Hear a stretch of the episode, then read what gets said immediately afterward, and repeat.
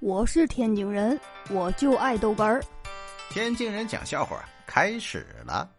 医院送来一个病人，哎，满身的纹身呢，可能是跟人打架了，被人砍了。呵，身上那大刀口，医生赶紧给他做手术啊。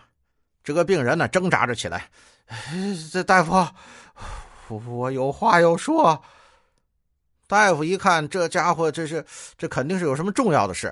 把他家属都叫来了，呃，有什么事你就说吧，你的家属也在。哎，大夫，一会儿给我缝的时候，哎，纹身的图案给我对齐了，别错开呀！你你还是你还是伤的不重，你。哎呦我的妈！二姐啊，看杂志，哎，上面说呀，说这个穷亲戚有多可怕，多粘人。二姐就说了：“爸呀，你看咱家真好。”咱家就没有这样的穷亲戚。他爸爸呀，猛吸了一口烟。咱家就是别人家的穷亲戚呢！啊啊！哎呦我的妈！